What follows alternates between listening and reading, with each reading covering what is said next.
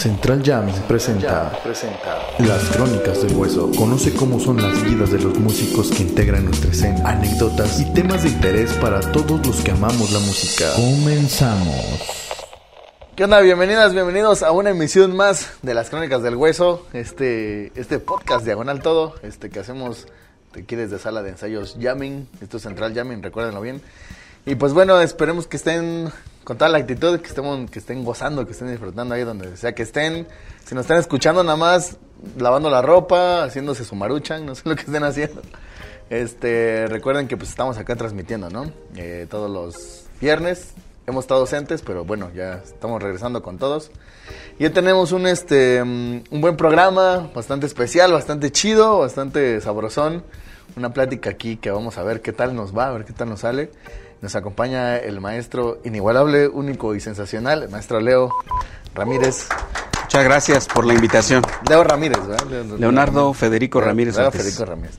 Me recuerdo mucho por el buen Jorge Ramírez. que Eso. Toqué mucho tiempo con él. Sí. Bueno, no mucho, pero sí unos, unos mesecillos, uno- unos añitos sí por lo menos. Este, pues bueno, ¿cómo, cómo, cómo andas? No sé si, de, de- si hablarte de tú o de Claro usted. que sí, claro. No, por no, aquello no, del respeto, ¿no? No, no, Está- estamos con mucha confianza y Me- muy contento de ver caras muy conocidas. y este... Lamentablemente. No, no, no, no, no, perfecto. nota roja, seguro En- encantado de, de volver a ver caras conocidas aquí en el estudio y claro, nos háblame de tú, o sea, No, yo lo decía por aquello del... No, no, no. Lo que comentábamos, todos hemos pasado por ahí. Ahorita vamos a decir de dónde, porque si no se va a escuchar feo. Este, pero todos hemos tenido el chance de que, de que nos hayas dado clases, ¿no? En algún momento. Entonces, pues bueno, ahorita nos vamos a esa onda. Claro que sí. Este, aquí lo que hacemos es platicar un poquito de, de las historias de las personas que vienen aquí, Claro. que hacen la música en Oaxaca, que, tam- que eso es bien importantísimo. A veces, este, como que dejamos a un lado muchas situaciones o muchas cosas, ¿no? Entonces, pues sí, este, nos gustaría que nos empezaras contando cómo entras a esta onda, este, tus primeros pininos en la cuestión musical, que también eso es, es bien importante. ¿Cuál es el instrumento base, el fuerte, ¿no? Que, Claro. que, que manejas. Entonces, Claro, pues, claro. el micrófono es tuyo, las cámaras, las cámaras te adoran. Perfecto. Es el momento de hacer el destrozo, el destrozo. Puede hacer lo que sea. aquí, no Perfecto, bronca. pues encantado de platicarles. Este, eso, esta cuestión de la música, este, pienso que me fue heredada por mi padre, en paz descanse, el señor Federico Ramírez.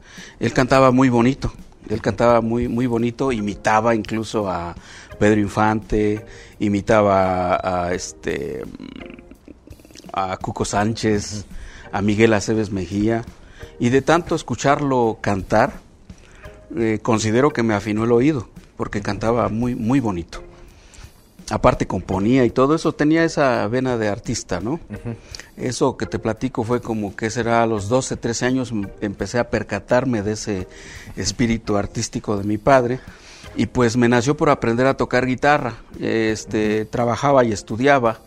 Eh, logré reunir un poquito de dinero, recuerdo en esa época 450 pesos para una guitarra de los viejos pesos. Una feria, ¿no? Era Sí, una era una feria, lana, ¿no? era una lana.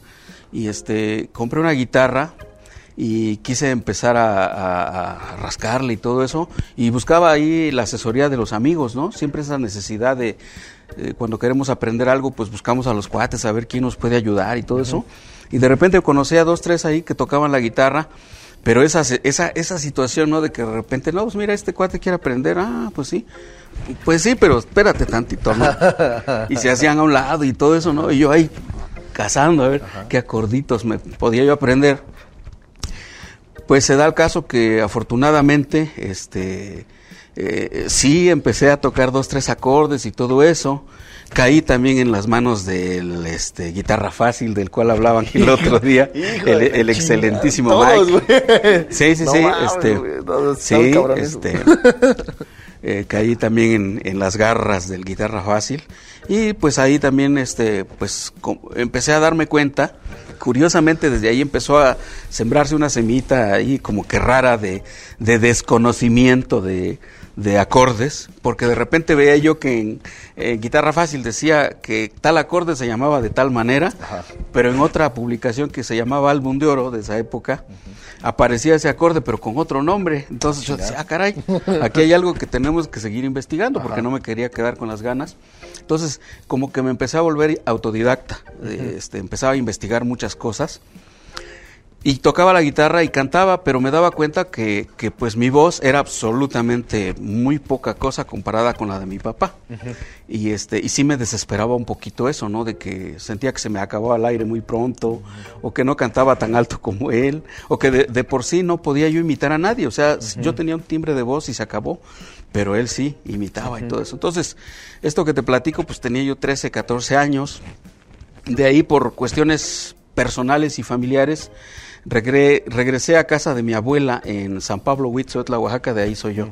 Ahí este, Ajá. Y también saber si, si tu papá se dedicaba a esa onda o nada más era así como... No, fíjate que no, él era aficionado y no, no, no se dedicaba profesionalmente a esto. Ajá. Pero te voy a decir que gracias a ello, uf, pues era muy muy conocido en muchos lugares, ¿no? Porque dentro del eh, el hobby que hacía, pero pues lo hacía bien y mucha gente lo llamaba, oye, vente, güero, vente a cantar unas canciones y así, ¿no? Se lo traían de acá para aquí allá. el cotorreo, la clásica fiesta aquí que estás ahí. De que estaba en la fiesta, llega con la guitarra o llega nada más como a echar... Bueno, ahora el karaoke, ¿no? sí, así es, así es. Entonces, este, me imagino mucho eso, pues, ¿no? Sí, sí era así como una onda sí, así. Sí, sí, así era, el, el, el estar en la fiesta. Bueno, regreso para allá y este al llegar allá a San Pablo Huitzo, este mi abuela me dice, "Oye, pues tú tocas guitarra y cantas bien padre, pues entonces ve aquí a la Casa de la Cultura de Huitzo. Te va a gustar porque yo tenía planes de paso nada más porque quería irme para México." Entonces, este Ahí tenías esa onda de Sí, de, pero música, o sea, ya era una onda que ya habías decidido de, decir, no, este por acá, me, por acá le sigo. Ajá, ah, y, y, la tiradera irse a estudiar fuera. A estudiar fuera, pero pues este, gracias a los consejos de mi abuela, en paz descanse también, este, fui a, a la Casa de la Cultura de ahí, de mi población, y, y escucho un montón de guitarristas entonces me quedo pensando y digo, ah, bárbaro, o sea que hay bastantísimos guitarristas y cantantes y todo eso, pues voy a ver cómo ando yo, ¿no? Y que me... Pues a partir de esa fecha, no, ya no me fui, me quedé allá y este, empecé a, ir a tocar guitarra ahí con estos compañeros de allá. Eh, integramos una rondalla, la rondalla se llamaba Romance, allá de San Pablo Huitzo, de la Casa de la Cultura. Y, eh, de repente por necesidades del, del, del, de los grupos, este, pues de repente iba el bajista o no iba. Entonces yo dije, bueno, pues si he bajeado bastante en la guitarra, pues voy a tomar el control. Mucha, banda le pasa eso, ¿no? O sea, que es la onda de que quieres ser guitarrista, sí, sí, te lata la guitarra y de repente a veces no va el, no va el bajista y pues igual Alex nos comentaba eso, este, que vino aquí también, que él, él quería tocar guitarra y le dijeron, no, pues a lo mejor agarre el bajo porque es como una guitarra pero más grande, ¿no? Así como, ah, bueno, pues ya voy a tocar el bajo, pues, ¿no? Sí, y era curioso, como no iba, el bajista, no, pues, ¿sabes qué? Pues agarra tú el bajo. Y pues yo tocaba los requintos ahí con ellos. Bueno, ¿quién va a hacer el requinto? No, pues yo lo hago. Quizás fue una manera de quitarme del requinto, ¿no? Ya que me mandan al bajo y ahí tocaba yo el bajo. preparados para tu talento, ¿no? Sí. bajo, Vámonos al bajo. Y en eso me la llevaba yo. Pero siempre con la espinita de hacer algo más y de repente me entero, ya, ya sabes los rumores y en los pueblos cómo son las cosas, de repente me dicen, oye, aquí en el pueblo de Junto, Santiago Suchilquitongo, es, es, un pueblo antes de, llegar a Huitzo, fíjate que hay un grupo tropical que necesita un bajista. Ah, pero pues, pues entonces todavía no entrabas a esta onda del, del... O sea, era en la rondalla nada más. Sí, estábamos en la onda de la rondalla y el trío echando ahí canciones y quien nos contratara y todo eso, ¿no? Ajá, Pero pues ese gusanito de querer hacer, hacer algo más, ¿no? Entonces, este, escucho eso y voy con dos, tres amigos hasta esa población en bicicleta. Llegamos y era cierto, había un grupo que se llamaba Los Uchils. Ajá. En, en bici, o sea, que sí. de tiempo, ¿no? Ah, no, no, sido un tramísimo. Sí, era, eh, pues no está tan lejos, pero sí era cosa de pedalearle, ¿no? Eh, duro. Sí, y este, y llegando allá sí vi los Uchils, ¿no? Los Uchils. Ajá. Y fíjate que era un, grupo bien organizado. Tenían trombón, tenían trompeta y sax tenor. Y este, y me gustó cómo sonaba eso, o sea, las tres, las tres líneas, ¿no? en las canciones. Te voy a decir que de todas las canciones que actualmente vuelvo a escuchar en remakes, como le llaman, todos los refritos que oigo, todas esas canciones yo las toqué a la edad de 16, 17 años con los Ulchis y sonaba padre, ¿no? Sonaba muy bien. Entonces recuerdo que incluso cuando llegué y le dije a, eh, en paz descanse el maestro Rolando, que era el baterista, que pues me interesaba, pues sí, le dice, pues si le interesa, pues traiga su instrumento, ¿no? Si te interesa, trae tu instrumento, pero no tenía instrumento. Y dice, o, quieres ese que está ahí, pues componlo y pues, y que voy y que saco un instrumento ahí que te juro que dentro del instrumento era uno de esos bajos así tipo Beatles, ¿no? de los, de cajita, de cajita así bonita. Y cuando lo jalé de donde lo tenían arrumbado ahí, salieron unos ratones y así. Y dice, si lo compones y suena, pues adelante, el puesto es tuyo, ¿no? O sea, no, pues con esas ganas que me llevo el bajo, que lo limpio y cuando volví, afortunadamente lo conecté y sonó, entonces me quedé ahí un buen tiempo tocando. O todavía funcionaba, nada más estaba sucio, pues. Sí, estaba sucio. Ya ves, las cosas de antes las hacían muy bien, entonces el hecho de que tuviera ratones adentro no significó mayor problema, la cosa era limpiarlo bien, funcionó y lo empecé a usar y, fui el bajista de los Suchils un buen rato, tocando danzones, tocando este cumbias, etcétera. Las que estaban de moda. Sí, las de moda de esa época, los tequendamas. ¿No? si tú de repente escarbas por ahí y empiezas a escuchar los tequendamas de oro de esa época, no, hombre, eran puros temas buenísimos. Incluso en ese tequendama apareció este siluetas con, un tema. Era una compilación. De lo mejor de la cumbia que ocurría en el, en el todo lo que es este eh, México, Centroamérica, todo, este, se hacía la recopilación. Tequendama se llamaba. Tequendama de oro se llamaba la recopilación. Hay que buscar, hay, que, darnos una. No, sí, sí, sí. Y era por volúmenes, volumen 1, volumen 2, volumen 3, y por ahí vas a encontrar que uno de los grupos que siempre, siempre ha estado en, un nivel excelentísimo, Siluetas apareció en el Tequendama. No, no tengo a la, en la memoria exactamente el tema con el cual aparecieron, pero sí estaba también siluetas incluido en ese Tequendama. Fíjate, ya tiene rato, ¿eh? No te estoy hablando. Ese dato sí es bastante interesante también. Sí, claro, y hay que investigarlo y verás que es, real, ¿no? Y hace rato, bueno, tuvimos aquí el chance de el buen Marcelo, que, que, es coleccionista de vinilos y ese tipo de ondas. Este, ¿no, ¿Cómo no pasó usted antes? Y me has platicado a ver si tenía algo de. Sí, quizás. Tal vez igual y puede que tenga algo, ¿no? Yo sí, digo, pues, sí, porque son, fueron discos muy sonados. De hecho, era este, esas recopilaciones eran de lo mejor de la cumbia, de todo lo que era Latinoamérica. Entonces, digamos que la onda era cumbia, pues, o sea, la rondalla y después entrar a la, Vámonos a, la, tropical, a la, a la, cumbia. ¿Y de ahí qué onda? O sea, ¿cómo, no, pues, este... ¿qué, empezó a pasar? Porque yo, yo te conocí ya tocando en una banda de salsa y ya, ya era legendario, ¿no? Ya así como, sí, sí, maestro Leo, y así de, uy, uy. No, hasta con miedo llegabas, ¿no? Así como, no, no, no, pero. Ahorita platico esa anécdota. está padre eso, porque te voy a decir esto. Este, de repente eh, llegó un punto en el cual, este, por, por la responsabilidad que, que siempre había yo tomado con las cuestiones que yo hacía, este, de repente me dijeron, no, pues ahora que se haga cargo el del taller, porque pues no hay maestro de, de música, ahora hazte cargo tú. Y ahí estuve. En esa época, en el sistema estatal de casas de cultura había muy buena capacitación, excelente capacitación.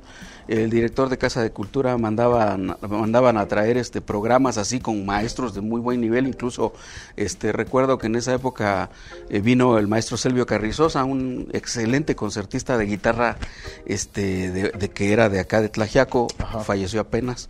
Este, y vino y nos dio unos cursos de música, solfeo, este, composición, este, clases geniales ¿eh? que te motivaban y decías, oye, qué padre, yo quiero seguir en esto. Eh, otro profesor que recuerdo con muchísimo cariño porque también el sistema estatal lo contrató para darnos capacitación en guitarra clásica, el maestro Rubén Martínez Lavariega, aún es mi amigo el profesor, a quien respeto mucho.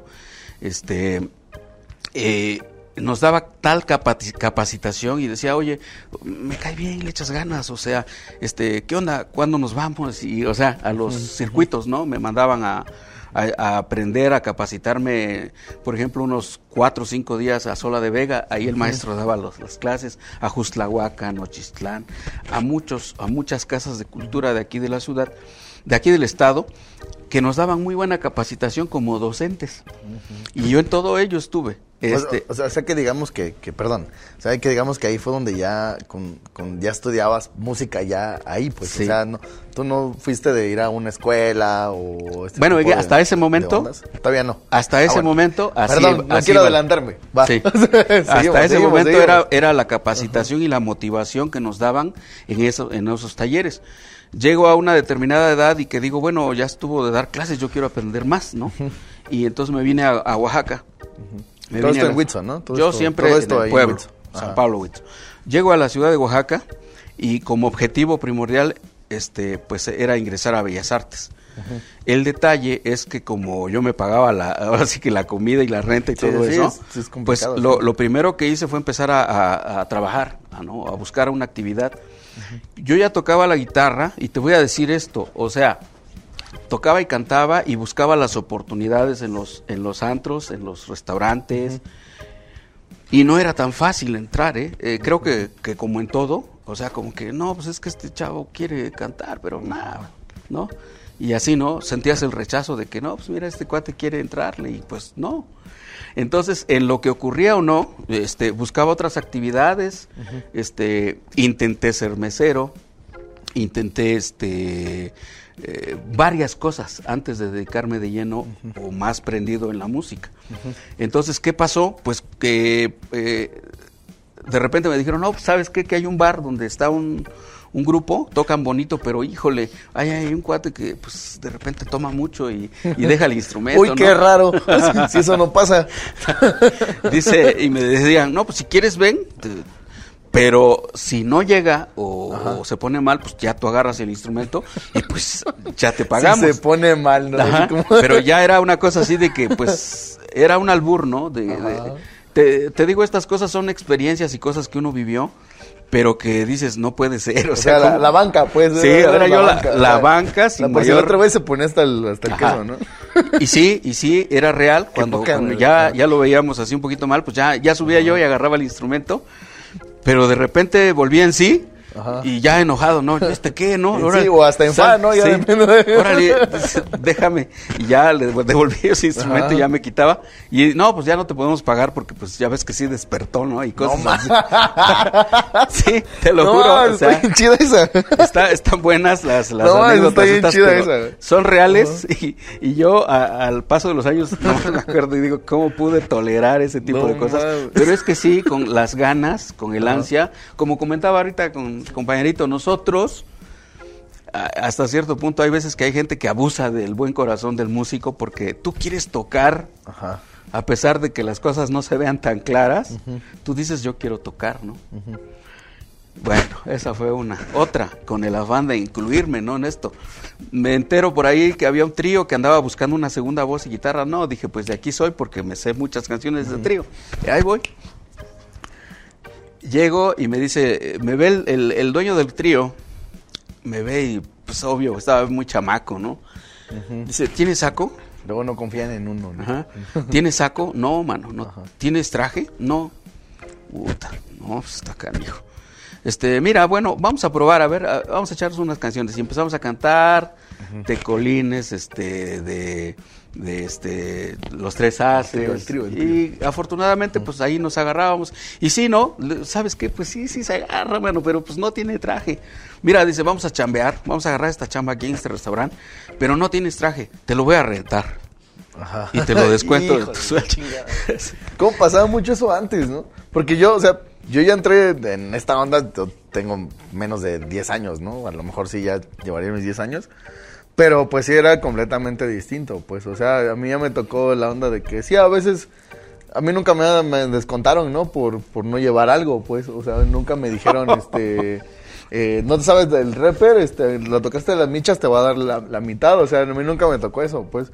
Ah, no era porque yo, era, fuera muy bueno, ¿no? Sino más bien porque también siento que es como la época, pues, o sea, ya, nos toca a nosotros vivirlo de otras maneras. Incluso tú mismo tienes tu propio proyecto, pues. Claro. ¿No? Y, y, y, tú sabes cómo, cómo la llevas y todo ese pedo, pero pues imagínate yo me, me he platicado con mucha gente que, que, que lleva rato, muchísimo más rato que uno, y dices, no manches, o sea, ¿cómo, cómo llegaban a hacer eso? Sí me tocó ver así que te rentaban el, el teclado, ¿no? A un amigo mío le rentaban el piano, ¿no? Y les contaban, o sea, eso sí me tocó verlo, pues. Pero de ahí que el traje, que este tipo de cosas, a mí nunca me, me, me pasó. Sí había veces que iba yo a tocar y no me pagaban nada, ¿no? Porque... Se han calmado los caimanes. Porque, ah, yo creo que sí, también, eso es mucho, ¿no? O sea, sí. como que también han entendido que, que pues también uno, tal vez eh, antes era mucho de yo sufrí mucho. Tú también. Este, tú también vas a sufrir lo mismo, ¿no? Y ahora es mucho de, yo sufrí mucho, te voy a echar la mano para que no sufras mucho. Pero a veces también eso nos lleva a, a que nos confiamos, a que sí. nos vale madres, a sí. que este, a que pensamos que es fácil. Es una, que, es un arma de dos filos. Sí. Pero bueno, esa sí fue una etapa que ahora la, la, la, recuerdo y digo, híjole, bueno, está bien, pues aprendí. Luego el saco Ajá. que me llevó este muchacho y el cual estuve usando mucho tiempo allá, pues me quedaba hasta acá. O sea, se cuenta, de cada rato estoy jalando y luego, me quedaba hasta acá. Morro, o sea, ¿no? También. Estaba bien flaco y, y pues me quedaba enorme, pero pues lo tenía yo que usar porque así tocábamos en este, Ajá. en este restaurante. Pues bueno, por ahí le fui luchando hasta que por fin, este, te puedo decir que pasé por las escuelas de música de esa época uh -huh. y, y, yo notaba que, que no había, que, que, no nos atendían muy bien a la hora de la clase y todo uh -huh. eso, como que les daba igual, ¿no? Por ejemplo, tuve un maestro por ahí de guitarra que decía, mira, tú ya tocas, mano, tú ya eres avanzado, este, pues ahí siéntate, ahorita vemos a ver qué hacemos. Nunca me atendía.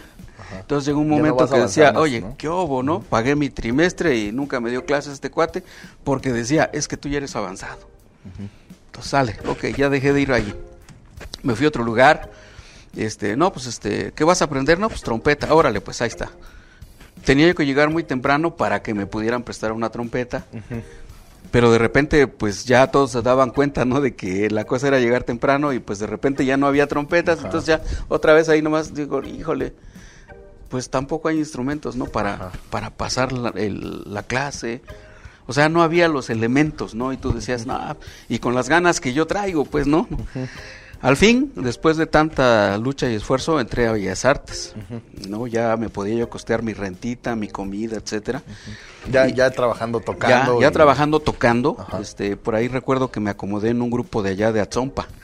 Santa María Tzompa, este, me quedé con un grupo, ahí sí ya no recuerdo el nombre del grupo, ya se, se me pierde, pero ahí ya empezaba yo a, a, recibir ciertos, ciertos ingresos, ¿no? Decía, mira, es que este chamaco canta y toca con la guitarra, entonces ya que se quede con nosotros, con ellos empecé trabajando aquí en lo que me acomodaba y pues nos conocíamos con otros, ¿no? Uh -huh. Y pues de ahí pues ya podía yo pagar mi comida, la renta, etcétera y empecé a, este, a estudiar ya formalmente uh -huh. eh, en Bellas Artes.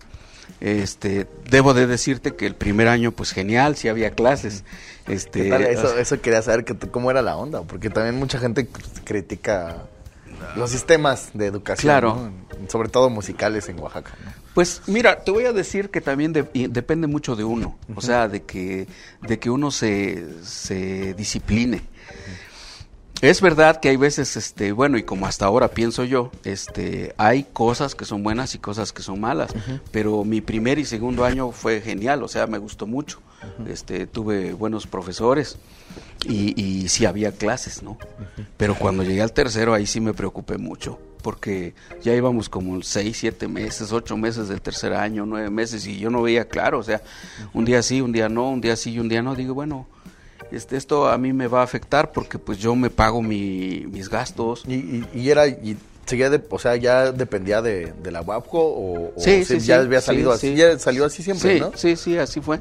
El detalle, por ejemplo, que ahí este, estaba estudiando piano, pero este, solo había tres pianos para una comunidad de muchachos de 200, pon tú, ¿no? Ajá. Un montón de muchachos que querían estudiar piano y ya íbamos como a la mitad del año, digo, híjole, creo que la regamos, vamos a pasarnos otro instrumento, porque pues no hay instrumentos, o sea, ¿qué hubo? Y aparte eh, también, no, sé, no, bueno, no sé si también eh, había como para todos los instrumentos, o sea, aprendías piano o también había para sí, había varios también había para trompeta, para metales, bueno, sí, no sé sí había de todo eso, sí había para todo eso. El detalle es que pues siempre como te quedaba la, la obsesión de decir, no, pues es que yo he oído que pues el instrumento rey de la armonía es el piano. Tú le entiendes a los acordes en el piano, le vas a entender a todo, man. A todo. Entonces ahí como que, no, pues vámonos a las 8 de la mañana y eh, le tocábamos al, que se quedaba cuidando ahí bellas. Oye, danos chance de entrar, no para estudiar, canijo. Oh, pues sí, pero pues no vayan a hacer nada malo. No, no, no, queremos estudiar, ¿no? Sale, ya entrábamos. Ah, qué chido que también. Sí, se portaba cuate, ¿no? Y llegábamos y entrábamos y, no, pues échate una hora tú, ¿no? En lo que los demás dormían.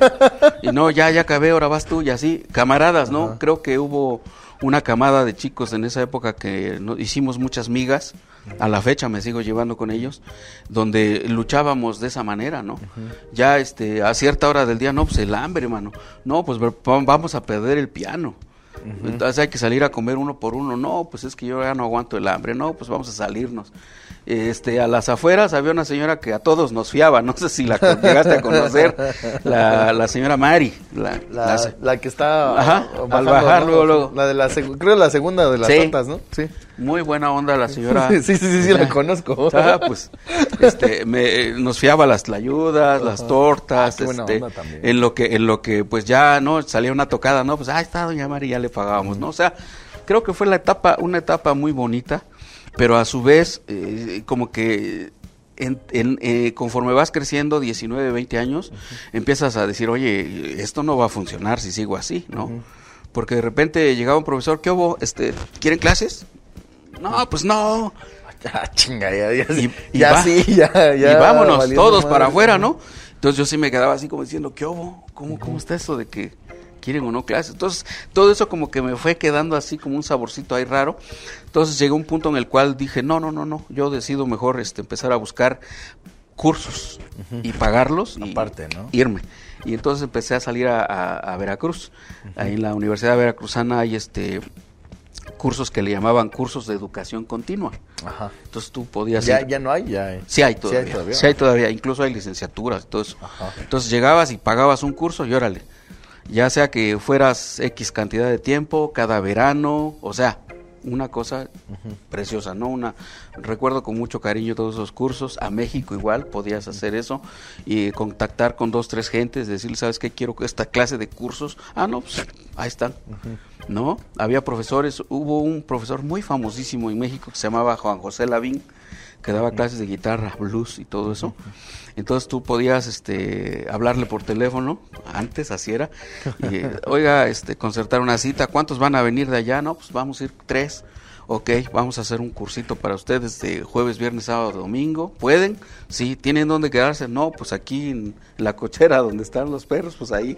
No, Sí, o sea. No, pero es, o sea, al final buscar, de cuentas es, que es, la, es, la, las ganas que uno tiene de, hacer las cosas. Exacto. Porque ahorita somos muchos de pretextos. O sea, yo me incluyo también en la cuestión de de que, ay, es que tengo este problema, o no tengo internet para mandar mi tarea, ¿no? O cosas así, ¿no? O sea que también a, mí me pasó mucho, creo que hasta que no te, apasionas por algo, hasta que no le entiendes qué estás haciendo ahí, no le metes tantas ganas, pues, ¿no? claro. Yo, pues igual en la secundaria, en la prepa, pues sí fue un chalumno así que valía madres, no sé, que estaba yo cotorreando todo el tiempo, ¿no?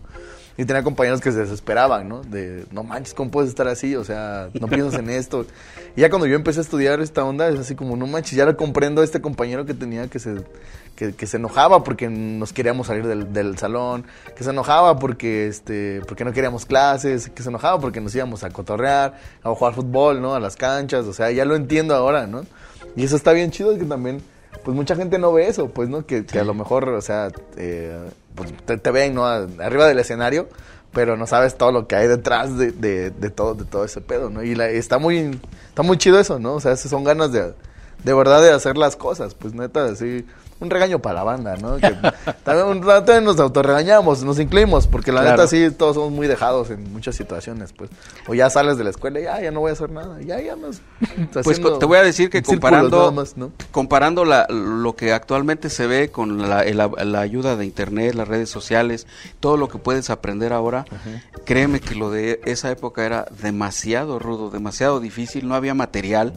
Creo que hasta hace 10, 15 años no había material que tú quisieras sí, estudiar. Era muy, difícil. Sí, era, la verdad, muy, muy, muy, muy este, tapado todo. Y ya ahorita con las redes, pues el que no quiere sobresalir no lo hace, pero hay para, para estudiar mucho. Pues te digo que en esa época, entonces ya cuando empecé a ver que las cosas flaqueaban y que preferí empezar a pagar mis cursos en otros lugares, eh, tuve la oportunidad de entrar este con el maestro Ángel Martínez San Juan en, la, en el grupo Las Siluetas. Entré con ellos. Eh, agradezco infinitamente esa, esa oportunidad. Todavía ensayaban ahí en, sí, en Quetzalcoatl. Ahí, ahí. Soy este, vecino. Ah, pues por ahí, por ahí, por ahí. Y este, y fue una de las mejores experiencias que te puedo decir, este, el maestro era muy ordenado, este, haz de cuenta que tenía que hacerse lo que decía y se hacía bien, entonces estuve con ellos por espacio de dos años, dos años y medio por ahí así trabajando. Este, nos íbamos mucho, ahora sí que agarraban sus giras toda la costa o salía a muchos lugares, todo lo que era el istmo y todo eso. Eh, un grupo con bastante, bastante trabajo y se gozaba mucho las salidas, este, en su autobús y todo eso. Entonces viví esa etapa bonita de, de, ese proceso de, de, fama que tenía en ese momento el grupo. Sí, sí, lleva las a tu fiestas porque tenías sí, Había lana y, todo eso, ¿no? Entonces fue una situación muy bonita, pero también el, el, viaje, los, los paseos y todo eso me hacían pensar en otras muchas cosas, ¿no? De que estaba yo dejando de estudiar quizás, o sea, ya, ya estaba trabajando y ahorrando dinero y toda la cosa, pero bueno, quiero hacer algo más. Este, dejé las, estuve dos años y medio, dejé las siluetas y me metí a trabajar, a dar clases de música en Casa de Cultura. Ahí estuve siete años trabajando, este, dando clases de, de música, de guitarra, pero igual, o sea, llegó un punto en el cual este, hubo avances, conocí mucha gente, ayudé a muchos chicos este, de mucho talento, pero llegó un punto en el cual yo como que no me quedaba convencido porque me daba cuenta que casi, casi estaba yo empezando a hacer las mismas cosas que, que viví cuando yo era el estudiante, ¿no? De que no le podía yo proporcionar a mis muchachos que querían estudiar este un banco, este, que tuvieran un buen atril, que tuvieran este un buen pizarrón, o sea, que tuvieran las herramientas necesarias para que tú dentro de una capacitación digas, oye, este, pues si me estás cobrando por lo menos que, que, funcione esto, ¿no? Que, haya los elementos, ¿no? Entonces yo pugné mucho este, en esa época por decirle a mi director en esa ocasión, oiga, este, pues este, quisiera que pues, tuvieran guitarras en mi taller, ¿no? Que haya triles, para que no estén los muchachos ahí con la con el, libro de acordes en el piso. A la fecha lo veo, ¿eh? Ajá. Sí, sí, sí. Entonces yo decía, no, pues es que no estoy de acuerdo con eso, ¿no? Y ya me acuerdo que decía, a ver, este, a ver, habla con este Leonardo a ver qué cosa quiere, llamaba al contador, no, es, imposible, este, son demasiadas cosas, tú pides muchísimo, ¿cómo voy a hacer la para clásica, la, pues, clásica, de toda la vida que no hay dinero, ¿no? Entonces llegué a un punto en el cual dije, ya estuvo, ya, y ya estuvo. Y es, es, ese fue el momento en el cual surgió la idea de la Academia de Arte Musical. Y en esa época se llamaba Academia de Arte Profesional. Ajá. Y lo primero que hice fue invertir en instrumentos, en atriles, en bancos, en sillas, en teclados, en bajos. Recuerdo que yo mismo fui a México, me traje todo eso y así surgió la idea. La, famosísima academia. Este, este, no queremos todavía meternos ahí. Ah, bueno, vamos, vamos, por un ladito. Así vamos a darle una curvita y todavía regresamos. Este, que esa es la, esa es la carnita, eso es lo bueno.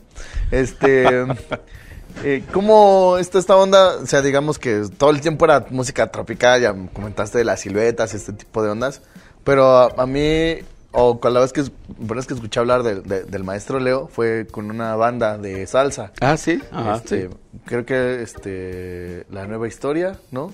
Antes fue Antes, fue antes. Bueno, esa fue la primera vez que escuché hablar de, de ti, Ah, pues. ok, ok, ajá. Pero no sé si antes haya Sí. algo, porque también Antes es un referente, o sea, eres un referente también en las cuestiones de, de la salsa. Pues yo, la, la verdad, eh, yo desconocía la- la- el ambiente, pues, ¿no? O sea, Claro. yo vengo de otras cosas y de, otras de otras situaciones. Y este, y sí la fue la primera vez, creo que la primera vez que, que, que tuve chance de tocar contigo fue en, en Candela, un Sí.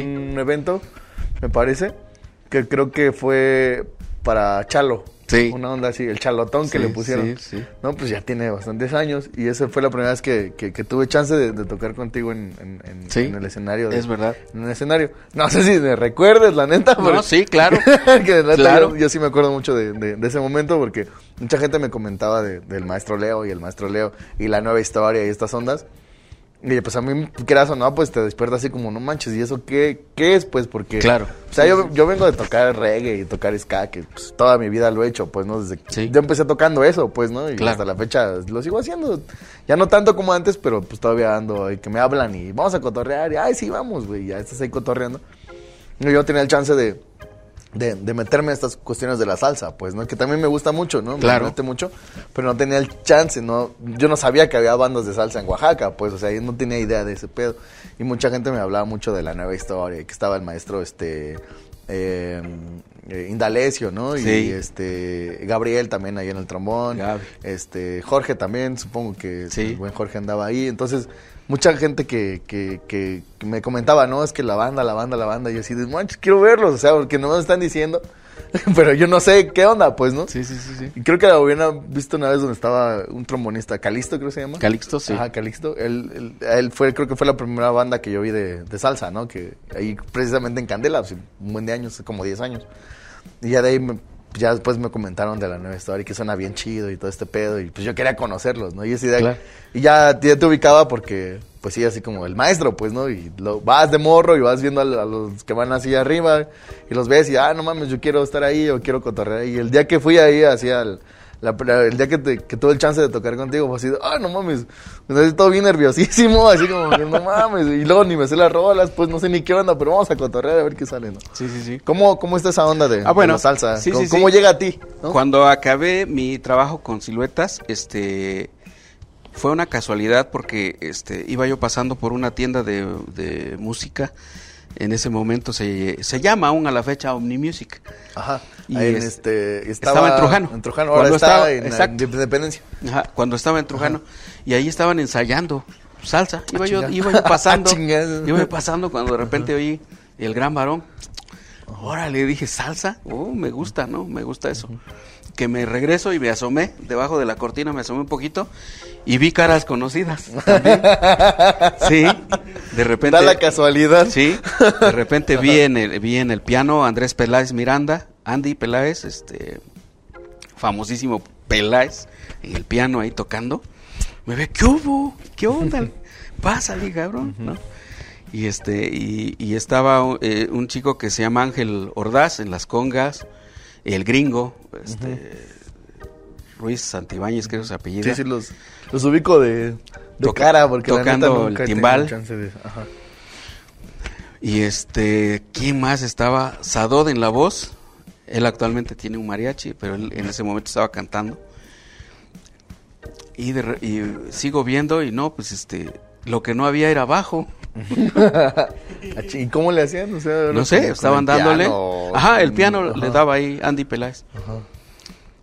Y de repente, no, pues no hay bajo. Ah, caray. Oye, y me dice Andy, ¿tú tocas bajo, no? Sí, le digo. Oye, ¿no te interesaría tocar el bajo? Pues claro, me encanta la idea. ¿Qué es lo que tocan? A ver qué canciones traen y todo. Ya me dijo, mira, este, estas, sácate estas. Y dice, este cuate tiene muy buen oído, dice Andy Peláez. Y, y- y vamos a tener un buen apoyo porque tiene buen oído para los acordes, ¿no? Y sí, he sido curioso, me ha gustado eso, ¿no? De eh, sentarme y escuchar, a ver qué acordes trae la canción y todo eso. Y, ¿qué te cuento? Llegué a casa muy emocionado y empecé a sacar canciones de salsa, mano. Salsa. Y de repente nos reunimos a un primer ensayo, sonó sabroso. Y dice, no, pues somos". ¿sabes qué? Pues quédate, porque ya tenemos chamba acá arribita en el andador turístico. Ajá. Había un, un restaurante, ya ni me acuerdo cómo se llamaba, pero este, que de hecho al poco tiempo lo cerraron. Porque no entraba mucha gente al lugar. O sea, era una cosa desconocida, por así decirlo, que de repente hubiera un lugar donde estaban echando salsa, ¿no? No era tan Sí, porque común. aquí también somos bien cumbiancherotes, Sí, sí, sí, la sobre verdad. todo en México, somos muy cumbiancherotes, pero Sí. en Oaxaca como que nos cuesta un poquito de trabajo lo de la salsa, ¿no? Sí, sí, no nos costaba. Por eso no, hay muchos lugares de eso. Sí, Sí. pues, ajá. Y esa banda se llamaba SOS Son. Ajá. SOS Son. De, estaba Ángel Ordaz, estaba el gringo, estaba Sadot, este, este un muchacho güero, José Augusto en el piano, Andy Peláez en el otro piano, porque no había metales, o tantos metales en ese momento que quisieran hacer Anda, salsa. Sí, porque aquí Por- la bronca es aquí la hay metales un chingo, ¿no? Sí. Aquí hay- de que hay metales hay un chingo. Pero de que anden en cosas así como salsa o otros tipos de ondas, Sí. sí es muy complicado toparte, Sí. ¿no? Entonces eran dos pianos. Entonces se tocaba mucho música de este Son del Solar de Rubén Blades. Ajá. Porque pues ahí siempre eran dos, dos Ajá. un sinte y un piano. Entonces, haz de cuenta que nos exigíamos mucho, era, eran canciones muy buenas, muy, muy bonitas, que haz de cuenta que eran unas novelas, porque larguísimas Sí, las sí, canciones. siete minutos, Y a sacarlas todas y que sonaran, pues. Y en esa época este, no, empezó a llegar un, un músico talentosísimo que a la fecha sigue siendo mi amigo y gracias a él aprendí muchísimas cosas. Él me habló de la clave. Este, no, mira, es que sabes por qué suena raro, porque pues no llevan la clave 2-3. Este, esta canción viene en clave 3-2 y ustedes la están tocando al revés. Entonces, él me enseñó bastante a entender eso. Charlie Chávez, él actualmente está tocando percusión en Los Ángeles Ajá. y baja a Tijuana a dar clases y todo eso, ¿no? Él, un magnífico amigo que, que de repente me dijo, mira, le echas ganas, pero mira, este libro te va a ayudar mucho, ¿no? En esa época, que alguien te regalara un libro o que te pasara las copias por lo menos de un libro de esos niveles era genial, funkeando la clave. Ajá. ¿Sabes qué? Mira, chútate esto, pero en serio, estúdialo. Estúdialo y vas a ver que te vas a dar cuenta por qué te digo que vamos chuequitos, que hay que estudiar más. ¿no? Entonces, gracias a sus consejos, hubo mucha claridad en muchas cosas de ese, Ajá. de ese momento. ¿no? Eh, de repente hay muchos que, no, es que yo no lo conocí. Y nos dio clases a varios, pues, Ajá, la verdad. Y fue, y fue una O sea, excelente. digamos que banda así como que anda ahí como que desconoce, Ajá. así que como que se hace como que no. que no, pero que sí. Él, él fue un referente muy, muy importante en las actividades musicales de ese momento y que nos guió. Entonces, hace cuenta, ya estaba hecha SOS Son y estuvimos trabajando en Candela cuando estaba allá en. allá por este. en- ah, ya se me fue el nombre de la calle esta. Este. Estaba por allá arriba en. Porfirio Díaz y, y la que sale hacia la. a- como viendo a Santo Domingo, no me acuerdo bien. Este, Murguía, creo que se llamaba. No, no, no, no, no es no, Murguía. Murguía es donde está ahorita. Ajá, así es. Era, estaba más arriba. Puede ser Allende o puede ser. Allende, este- en Allende, en Allende, en Allende. Ahí estuve trabajando por de dos a tres años consecutivos, de martes a sábado se trabajaba antes allá. Ah, O sea que tenías que agarrar callo, pues, a la de a fuerza, porque son cinco días tocando en las noches. Sí, sí, sí. Sí, tenías que agarrarte Huevo, ¿no? duro, ¿no? Y este, entonces fue una experiencia increíble estar en Candela esa temporada, tres años, y llegaban muy buenos músicos, mano, venían músicos de muchas partes de, de México y de Cuba, y, y llegaban y, oh, no, pues vamos a tocar con estos chamacos, y órale, suenan bonitos, síganle, que no sé qué, entonces eso motivaba y prendía. Por X razones, pues yo dejé, dejé de trabajar ya allá de, con la banda. Y varios se salieron. Andy Peláez se fue para también para Tijuana, Charlie igual. Y es cuando surge la banda esta este de Toño Cisneros. Ajá. Y con ello, con Toño Cisneros hicimos muchísimos este eventos, tanto en nos íbamos a todo lo que es el circuito cultural que organizaba en ese momento. Este mm, tengo muchísimos videos de eso. Este, nos íbamos a, a Huatulco, a Puerto. Ah, y- sí, de giras, sí, pues, sí, ¿no? sí, Sí, sí, la que, que, que armaba este Toño Cisneros, que lo contrataba a la Secretaría de Cultura y este y yo formé parte de esa banda también. Este Chequere, la banda. Ah, sí, Chequere. Chequere. Chequere, Sonaba muy padre esa banda. Chequere. Con ellos estuve igual unos, ¿qué te digo? Unos tres años, tres años. Y este, en esa época estaba Changuito en la, en la percusión, estaba Manu, eh, un muchachito güerito de ojos claros, en la percusión también, timbales, percusión. Changuito muy famoso porque él está ahorita tocando en Estados Unidos y está tocando con pura gente bien pesadísima. Sí, está tocando con pura gente muy buena. Estuve tocando con ellos en Candela igual otra temporada, luego de ahí nos fuimos a Bongos, la que estaba en Nezahualcóyotl. Ajá. Allá trabajamos también, ¿qué te puedo decir? Pues, Quizás que fueron años. Sí, años sobre lo mismo. Ya también también los, lugares se Sí, ya no está, ya no está. Y este ahí estuvimos también en Bongos con Toño Cisneros y de ahí nos pasamos a este Azúcar que era el que estaba al bajar este de la escuela de medicina.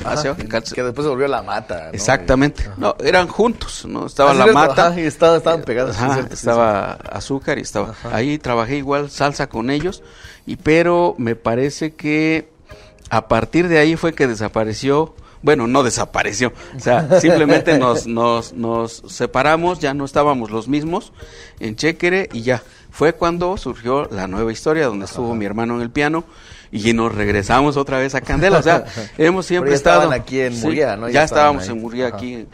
Pero siempre fue una, una situación ahí de, estar este en el rollo de la salsa, en los diversos antros que, que tenían salsa, y donde nunca pude tener una oportunidad así de estar de base o de planta fue en este en aquí en ¿cómo se llama este lugar? Um, este, igual ahí en Murguía. No, no, no. este lugar que está aquí en, en, este cerca de Chalaparta, ¿cómo se llama este?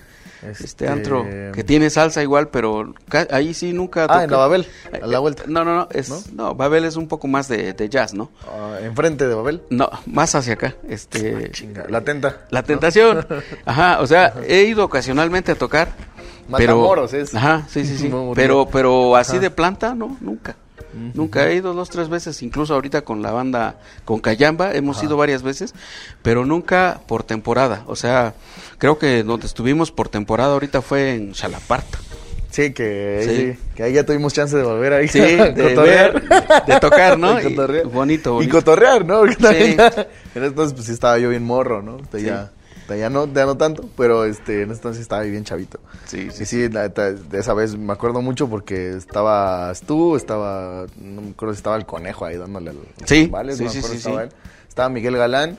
Sí. Y llegó Samperio a cotorrear también y llegó un, el maestro del, de la, este, mm, el que tenía la Big Band de de latín aquí, no creo cómo se llama el maestro. El maestro Moreno. Ajá, ahí creo que llegó ese día. Sí, sí, sí. Y estábamos todos así, te vete el pinche, la escena así, todos puro máster, y yo ahí como chingada, ahí parado, ¿no? Así sin saber qué pedo.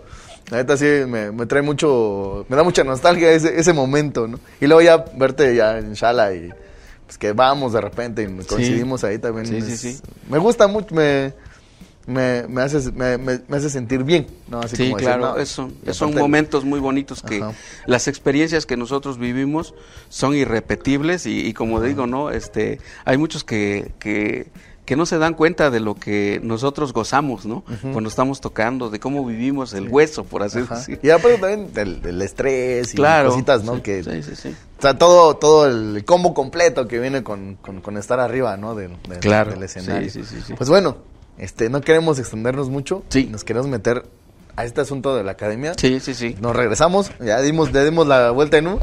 sí, sí, sí. Ya nos regresamos. Este, como eh, lo que te comentamos hace rato, ¿no? Casi todos los que han venido aquí a platicar hemos pasado por ahí que entonces, seguimos como activos, ¿no? En esta onda. Claro. A mí me da, este, no sé, como cierta, me da nostalgia mucho. Yo voy mucho de Mike, que está enfrente. Entonces, estamos grabando seguido o, este, o otras cosas, o de repente así que un tamalito, así, ¿no? y te tiene mucha chance de pues, estar ahí siempre, ¿no? Claro. Siempre que paso por ahí me entra como esa nostalgia. Yo fui ahí cuando tenía como unos 18 años este, a estudiar solfeo. Ok. Fui, fui allá a, este, a la, academia, tuve chance de, de, estar ahí. Este, en general creo que la gente que va eh, siempre me recomendaba, no, es que ahí está chido el solfeo. O sea, los, los, maestros que tuve o, lo, igual amigos que es que quiero estudiar solfeo porque también yo soy de cursos, pues, ¿no? Claro, claro. También me decían, no, pues ahí está bueno el solfeo, está chido el solfeo. Y este, y sí, yo creo que me ayudó un buen, ¿no? Me ayudó bastante. No, no soy, no leo muy bien que digamos. Claro. Cuestiones de, este, práctica y cosas así que he dejado de lado desde hace mucho tiempo. Este, pero sí conozco gente que, que ha ido ahí y que son así perros, ¿no? Para eso, para esa cuestión del, del solfeo, ¿no?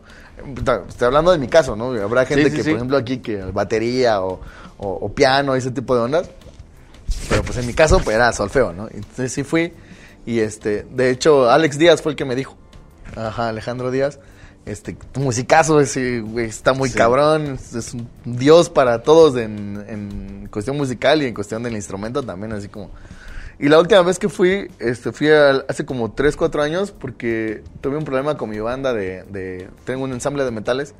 Entonces nos quedamos sin tuba, ¿no? Nos quedamos sin tubista y fue un rollo conseguir tuba. Y dije, güey, ¿qué hago, güey? O sea, ¿qué, ¿qué voy a hacer? Pues me voy a meter a estudiar bajo, güey, ¿no? Y estuve ahí tomando clases contigo como, Sí, sí, sí. dos, do- como dos meses, que fue el tiempo que alcancé a juntar varo y metí toda esa onda. Este, y, y la neta sí fue como regresar a, ese momento que tenía yo 18 años y ya 10 años después volví a ir, pues, ¿no? Sí, sí, sí. Entonces así como, no manches, o sea, así, y ya entras y ves las fotos del profe, de Alejandro Díaz, y ves acá al buen Coco también, al maestro Jorge, que también este, eh, formador de bandas y Sí. todo ese tipo de ondas, que es buenísimo que él me dio clases de, de solfeo en el CIMO también. Sí, sí, sí. O sea, él ya él nos dio clases de solfeo, de entrenamiento auditivo también nos dio clases en el CIMO. Y sí nos hablaba maravillas de la, de la, de la, de, de la escuela. Pero bueno, yo puedo decir mil cosas, pero pues, me gustaría que mejor tú nos contaras cómo estuvo Claro. todo ese asunto, ¿no? Bueno, pues se fundó primero que nada porque este, yo dije, bueno, eh, quiero que haya un lugar donde se les ofrezca este buen material sin trabas, sin trabas, ¿no? Porque de repente eh, por ahí cuando yo intentaba estudiar o preguntar algunas cosas con algunos compañeros, pues decían, "Mm, sí, sí, sí, este, otro día déjate venir y pues te alivianamos con algún método, no sé qué. O sea, siempre como que veía de que en realidad no querían soltar información, ¿no? Entonces yo dije, no, no, no, vamos a hacer un sitio donde se pueda haya información y que todos digan no es que sí este me late porque nos están hablando tal y cual son las cosas y que o sea a lo que voy es que no quería caer en, el- en la movida de, de los lugares en los que yo intenté estar y, y no quedé satisfecho entonces yo quise hacer algo así. Te digo, entonces, este, me fui a la Ciudad de México, hicimos una inversión de, de instrumentos y todo eso, y, y- y funcionó muy bien, porque inmediatamente que detectaron los jóvenes que querían estudiar, dicen, mira, pues aquí hay pianos, mano. Ya no tengo que traer mi teclado de la casa. Mira, aquí hay bajos, aquí hay guitarras. ¿no? audífonos, no más 30. Ajá, sí, audífonos y su cable, ¿Sí? que no debe de faltar. No, pues este, pues no, pues órale. Y empe- eso fue un éxito y quiero decirte que al paso de los años me ha dado mucho gusto que sí sea el referente de, de, de otras escuelas, de otras academias que se han formado y que están ofreciendo eso mismo. Y me da mucho gusto eso porque finalmente ya hay un estándar, ¿no? De que no, ya no puedes estar, estar con la idea de que voy a dar clases de música, pero igual voy a, este, a tener en el piso los métodos, este, ¿sabes qué? Pues tráete tus instrumentos, o sea, afortunadamente ya hay varios lugares que están exactamente, incluso comprando cosas hasta de más calidad, ¿no? Qué padre, ¿no? Que sea así, me da gusto que haya muchos más lugares, pero antes, cuando iniciamos con esto, había nada. O sea, haz de cuenta, no había. Y entonces, este, finalmente creo que mucha gente perdió el miedo de que, pues ya ves, ¿no? En este negocio o en este ambiente te dicen muchos, ay, te- de músico te vas a morir de hambre, ¿eh? O sea, aguas, hasta los mismos papás, tú dices, oye, vas a estudiar música, no manches, hijo, cálmate, o sea, piensa en otra cosa. Pero yo creo que porque no nos hemos informado bien, ¿no? O sea, yo, la mayoría de los muchachos que han estado conmigo y que me dicen, la verdad, la verdad, maestro, mire, yo quiero esto y esto, pues yo les digo la verdad, mira, si te esmeras, tú tienes talento, pero tienes que enfocarte y pensar de esta manera, porque cuando te vayas allá donde están los tiburones, los de verdad, te van a comer y no te van a dar chance de entrar. Entonces yo a varios de los que han estado en mis manos les he dicho, ¿sabes qué? Pues está padre lo que estás haciendo, pero no te vayas a quedar aquí. Tienes que irte a... Tienes que buscarle, tienes que moverte porque tienes talento. Pero tú necesitas estar donde te zarandeen un poquito para que crezca tu manera de pensar y veas las cosas de otra forma. Entonces, este, que eh, me da mucho gusto eso porque somos una academia que no, eh, hasta el momento ha sido independiente, por así decirlo. Hemos sobrevivido por nosotros mismos, por la buena administración que llevamos, este, por, por la, la, planeación que ya hay detrás y que no aceptamos la injerencia de ninguna otra de, de, ninguna otra fuente de fuera. ¿por qué? porque nos sentimos autosuficientes. ¿qué quiere decir esto? que si quiero ir a, algún teatro no estoy o sea voy y pido una cotización por el teatro. Para que no me estén dando largas de que hoy no se puede que sí se puede que no sé qué. O sea órale Ahí está. No es que haya mucho dinero, pero por lo menos no quiero trabas. O sea, que en ese aspecto siempre hemos tratado de ser autosuficientes para no tener trabas o estar quedando bien con nadie más que con quién, con los alumnos. y, lo, y por eso los alumnos dicen, no, sí, sí, yo sé, ¿sabes qué? Ahorita me ha, me ha tocado casos, ya llevamos 23 años, ya para 24 ah, años de trabajo en la academia. Chingo de tiempo. Donde... Lo, estábamos, estábamos platicando que cuánto tiempo llevaría la, la academia. Sí.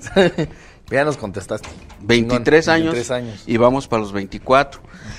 Este, me ha tocado casos de que, de que los jóvenes de esa época, o niños quizás, jóvenes que me dicen, no, es que sabes que en esa época yo quería ser músico, pero mis jefes no me dejaron, mano. Entonces, pues ya acabé. Y ahora sí ya regresé contigo. ya están grandes ahorita. Pero dice, ya, ahora sí, ya pago mis cursos, ya nadie me tiene que decir nada porque ya cumplí con mi familia. Otros, no, este, pues no, ya no me dediqué a la música maestro, pero fíjese que me he dado cuenta que mis hijos tienen talento pues yo sí los quiero apoyar a ellos. Ya, o sea, ya estamos ahora sí sobre la segunda vuelta, mano, o sea, segunda, tercera vuelta, atendiendo a los hijos de los que fueron en su época ya nuestros alumnos. O sea, no creas, es una sensación bastante especial porque siempre sigues con la misma sensación de la responsabilidad. Sí de que si te lo trajeron fue por algo y que tienes que seguir en esa en esa onda. Entonces, ¿qué es lo que siempre lo que yo les insisto a mis maestros? Maestros, si van a trabajar aquí, van a tener que ser puntuales, traten de llegar este, a sus clases, den las clases como deben de ser, eh, no, no me vengan aquí con aliento alcohólico porque, porque fui a una fiesta y ya llegué y, y ahora voy a dar clases, porque finalmente, por muy chulo, por muy bueno que seas, si llegas en ese tipo de plan, Sí, en, ningún trabajo podrán decir maravillas y X cosas, pero muy en el fondo no va a funcionar. No va a funcionar. Y no es porque yo lo diga, es una sensación de vida, que así es normalmente.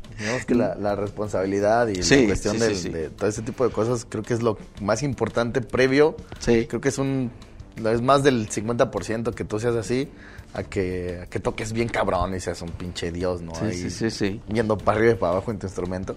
Eso es lo que, lo, que mucha gente también no ve, ¿no? O a veces también pasa mucho que, ah, pues este güey está bien perro, este seguro va a dar clases bien chido y la neta no, a veces ni saben ni qué onda, ni saben ni, ni por dónde empezar, ¿no? Bueno, y el detalle es este, finalmente.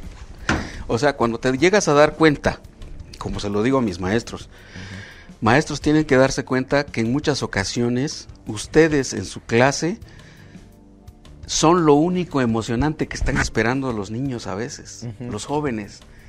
Los jóvenes que han tenido una, una onda ahí de que en su casa hay algo que no va bien o que en la escuela sientes que no la estoy haciendo en la escuela y, y, estás así como que dices, bueno, voy a mi clase de música. O sea, le digo a mis maestros, maestros, tomen en cuenta eso a lo mejor sean lo único emocionante, lo único bonito que el niño o el joven está esperando de su clase de música. no, podemos estar ahí con nuestra carota agria, con nuestra carota ahí de suegra, ahí de, de, nadie me alcanza, o yo soy quien soy. O sea, porque es la desilusión más grande que puede vivir un alumno. Eso. El que te llegues y te enfrentes una carota ahí sin gracia, sin ganas de, de transmitir entonces tiene que haber esa energía, ¿no? Esa energía positiva. Yo ahorita tengo muchos alumnos que te juro que estoy encantado de poder trabajar con ellos porque sé que van a hacer mucho ruido. Ahorita están chicos, están pequeños. Hay jóvenes que aún todavía no se la creen. No hay fórmula más este buena que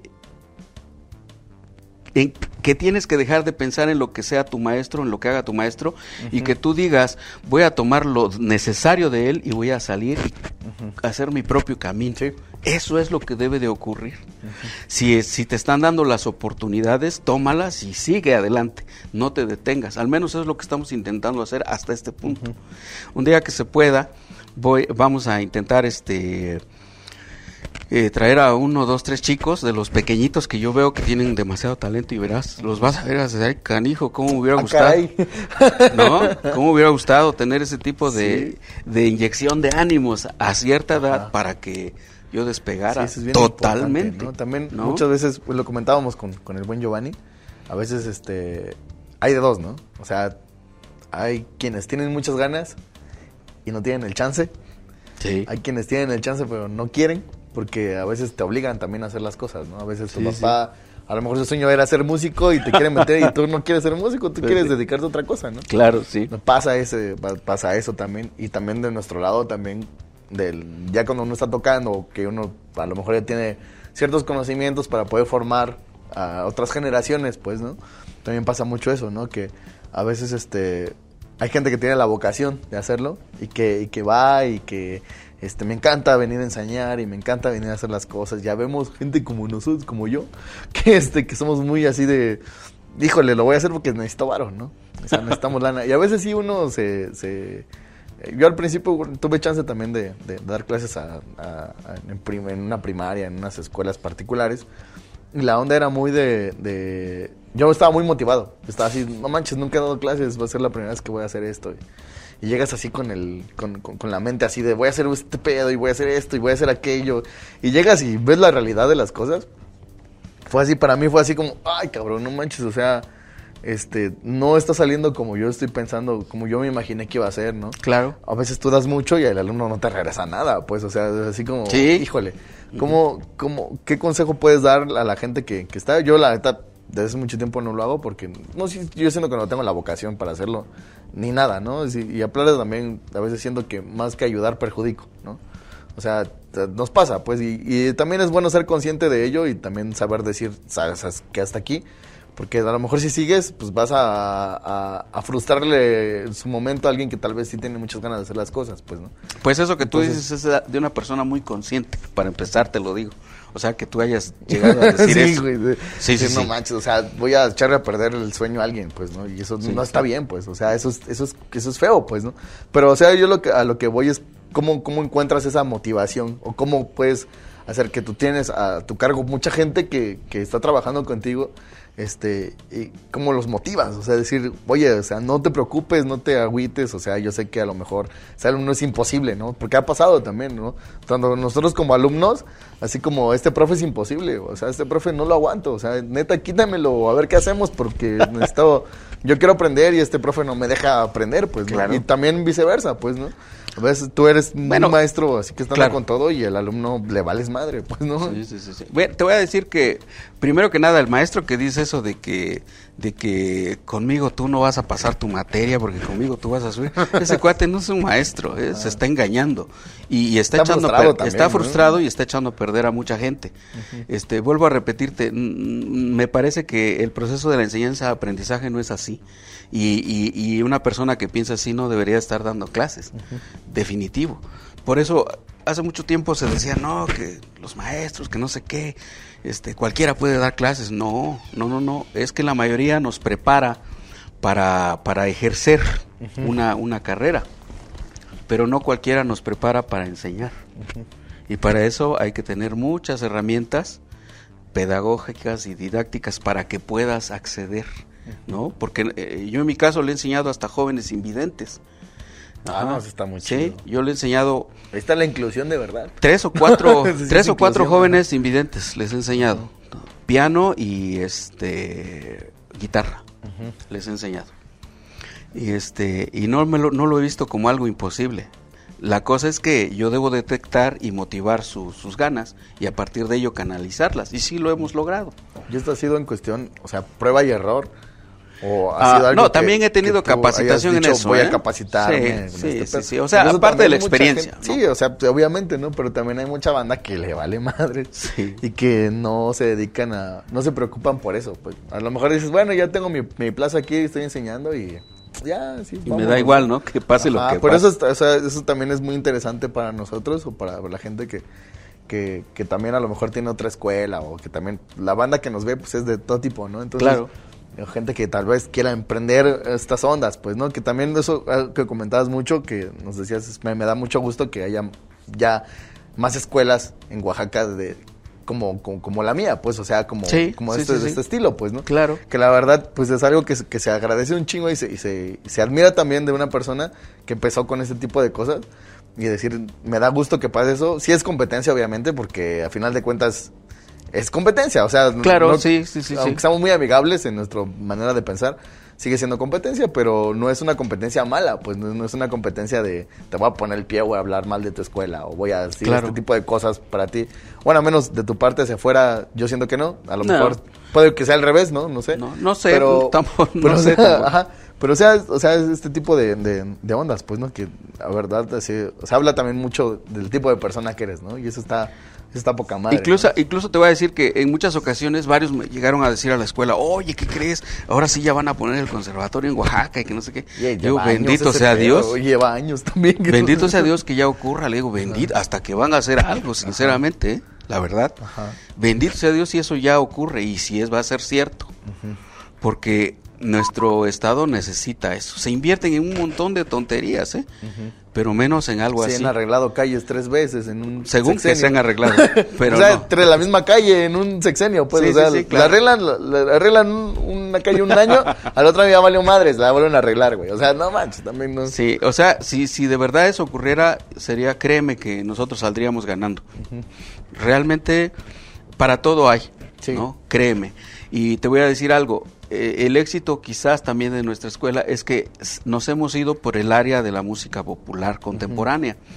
Si tú te das cuenta, si de repente tú, tú este, tienes el alma de rocker así, prendidísima, y, y de repente llegas y es- caes en manos de un profesor que solamente es clásico, es clásico, es clásico. Pues de hecho, en cierto momento en, las en la escuela así nos pasó un poquito a los que éramos de esa camada de estudiantes, porque decían, mira, ahí vienen los populares, Ajá. así, Sí, esos- sí, ese sí, tipo de, de rollos peyorativos, ¿no? Ahí vienen los populares. O que eres un maldito huesero. Pues, y pues bueno, finalmente dices, bueno, yo creo que en todas partes y en lo que sea hay una parte comercial de tu actividad. Sí. Quien piense que tú te vas a dedicar a que vas a ser músico y por ley tienes que regalar tu trabajo está mal, porque es como el que es arquitecto y de repente dices, este, ¿y cuándo empiezas a hacer casas te a gratis o algo así, no? O sea, yo creo que todas las las áreas tienen una parte comercial y una parte altruista, quizás, ¿no? En este caso yo digo que es lo mismo. Esta es una profesión y, y tienen que respetarla y tienen que pagarte. Si lo estás haciendo con la debida disciplina y el orden que debes, pues es, es lo, es lo, lo normal, es una profesión. Ahorita que estamos viviendo esta situación de pandemia, de que ya vimos que no hay muchos apoyos y no hay conciertos ni nada, ojalá que ya pensemos dos veces eso de que, oye, échame la mano para mi evento cultural y todo eso, ¿no? De que todo de agrapa, todo de agrapa, porque te vas a dar a conocer. Sí. Yo creo que por ahí ya las cosas tienen que ser pensadas de otra manera por parte de los artistas y no es malo, ¿no? Ah, el profe dijo que, que todo hay que pagar y que no sé qué. Oye, Sí, pues es- si estás viendo lo que está pasando y ves que no hay, ves que les valemos madre a todos, pues, o sea. entonces yo creo que sí lo tienen me que ocupes, pensar pues, de otra ni modo manera. Que no te cobre. Este, sí, sí, sí, sí, porque yo creo que, que no es válido, ¿no? O sea, yo creo que, que por eso yo siempre intenté como, como academia ser independiente, para no depender de ese tipo de situaciones, ¿no? Para llegar a un punto en el que pudieras decir, bueno, este, no me ayudaron, no, pero si nunca me han ayudado, jamás me han ayudado, entonces sí. yo estoy como hay hubo una frase que me encantó que dijo el otro día Mike cuando estuvo, nosotros siempre hemos estado en pandemia. Sí, O sí. sea, da igual lo que piensen o lo que dejen de hacer o lo que hagan o que me reconozcan y todo eso. A mí lo que me interesa son los alumnos, simple y sencillamente. Si el alumno quiere, yo le digo la verdad, ¿sabes qué? Sí tienes madera, pero este ya deja ese celular, manito, porque si estás este con el TikTok y estás en clase, no la vas a hacer, pues, Sí, o sea, es la realidad, cosa, ¿no? Y en es la realidad. onda ¿no? también tenemos mucho del pedo de que nos distrae el, el phone, sobre todo ahorita, ¿no? Sí. Ya había distracciones, siempre ha habido distracciones, siempre ha habido estas cosas, pero no, tal vez no la teníamos tan en corto, ¿no? Sí, sí, yo sí, creo, sí, yo sí. creo que más es como ese pedo, que lo tienes, lo tienes en la bolsa y aquí tienes un mar de cosas y posibilidades. Y antes sí, siempre ha habido distracciones, siempre le podemos echar la culpa a muchas cosas, pero creo que era un poquito más difícil distraerte, ¿no? que, pero, pero fíjate que finalmente sí lo había, ¿eh? Porque, digamos, eh, en la época en la cual yo fui estudiante, por ejemplo, la que era famosísima era la esquina que está ahí en, eh, este, contra esquina de la catedral, un chorro de maquinitas, y ahí aprendí ah, yo a hacer el Pac-Man y todas esas cosas, que yo te estoy hablando de la era... Al lado donde está el sagrario, Ajá, ahí. Estaba en o sea, ropa ahorita. Haz de cuenta que estaba... la vivía. sí, o sea, estaba así, ¿no? Ajá, sí. Y ahí yo me iba a acabar mis dos, tres pesos que tenía yo extra. las tortillas.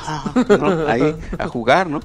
O sea, siempre ha habido eso, pero eh, tiene que haber un momento en que te enfoques, ¿no? Y digas, no, pues voy a hacer esto porque esto me late, ¿no? Este... O también, a menos que de plano no quieras, pues, o sea, también hay gente que, como te decía, no hay gente que la obligan y es así como, bueno, pues es que de plano no me llama la atención. Pero si tú vas y pides, pues tienes que responder también, ¿no? Sí, claro. Sí, sí. Y, a mí lo que me gusta en este momento es de que cada vez se detectan jóvenes que sí, la verdad, están diciendo, no, sí, yo voy, pero voy bien y quiero hacerlo en serio por favor échame la mano. Y claro que sí, lo hacemos con muchísimo gusto. Pero te digo, ha, sido una, un trabajo y un proceso del que para empezar te empiecen a creer, ¿no? Porque de repente yo me acuerdo, ¿no? Que en la escuela, ¿no? Este, tocaba yo un acorde, dos, tres acordes, y me decía maestro, ¿y eso para qué? Si aquí todos tocan cumbia, ¿para qué quieres hacer eso? ¿Por qué te interesan esos acordes tan raros? ¿En qué los vas a usar? Si aquí pura cumbia, mano. Sí, está de la chingada. Entonces, de repente decía, sí es cierto, sí es cierto, pero yo lo quiero hacer de todas formas. Y, también mal pedo del maestro que en vez de decirte no manches, si tú quieres hacer, bueno, te, doy más. ¿no? Así como, a lo mejor también no estaba tan capacitado, ¿no? no, sí, sí, son buenos maestros, pero, pero de repente también yo siento que como lo platicaba ahorita con el compañero, llegas a un punto en el cual juegan con tu mente, atacan tanto tu mente que caes en el desánimo. Entonces aguas con eso, porque cuando llegas a ese punto... Ya fue. Ya fue y no vas a hacer nada más. Entonces, Ah, quizás con el paso del tiempo a mí lo que me venza son los años, pero yo siempre tengo ganas. Tengo muchas ganas. En este momento, por ejemplo, yo estoy muy muy contento porque pues mis hijos ya están grandes. Uno de ellos este lo empecé a enseñar batería y teclado muy pequeño y ahorita ya va a acabar su carrera en Veracruz, va a acabar su carrera.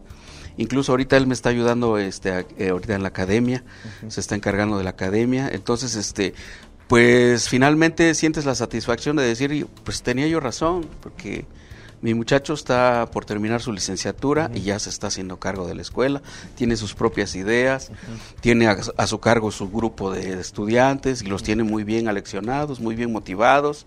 Entonces, finalmente dices, hay algo de razón en todo esto, no estoy tan loco, no estoy tan perdido.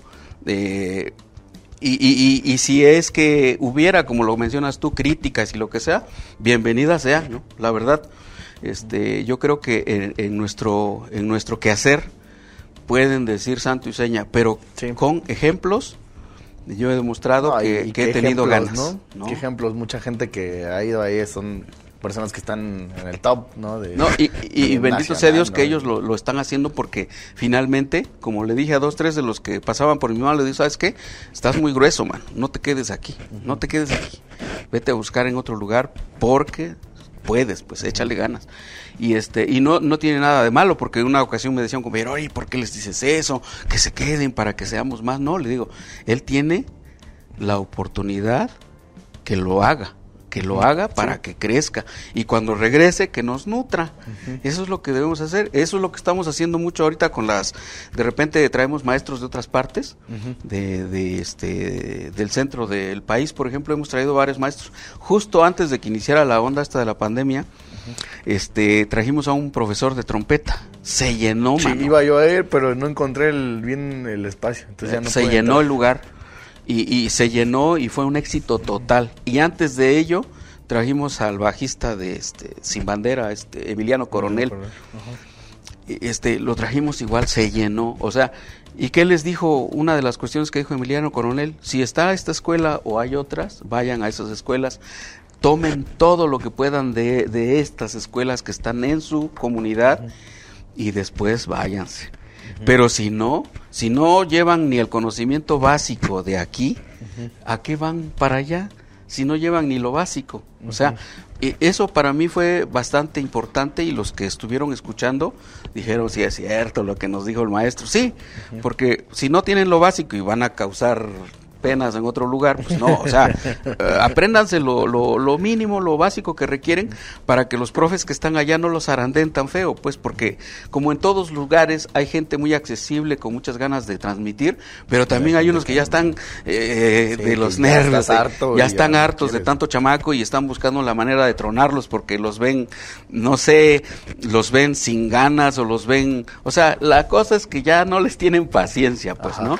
Y si encima de eso detectan que como que no le echas mucha la fibra, que llegas tarde y todo eso, pues no, se pierde, se pierde este la vocación por así se pierden las ganas de, de, de, hacer las cosas. Sí, la neta, este, queríamos hablar de, este asunto. No es, no es un comercial, que mucha banda luego piensa que estamos acá promocionando cosas. Que sí, o sea, sí, a final de cuentas funciona como un catálogo también esto que hacemos. Esto es, este, no es necesariamente un comercial ni nada pero sí reconocer muchas cosas, pues, o sea, lo que comentábamos, mucha gente que conozco está pasó ahí, mucha gente que conocemos estamos ahí, nosotros de acá, del, del, Central Jamming también, todos estuvimos ahí, pues, en algún momento de nuestra vida, pues, y queramos o no, es un referente importante en, la cuestión musical en, Oaxaca, pues, o sea, para nosotros es un, hay, a la par de Bellas Artes, ¿no? Si lo quieren ver así, a la par del CIMO también, que, que ha formado mucha gente, ¿no? Entonces, este, incluso podríamos decir que, que, la Casa de la Cultura, ¿no? también podríamos hablar de eso.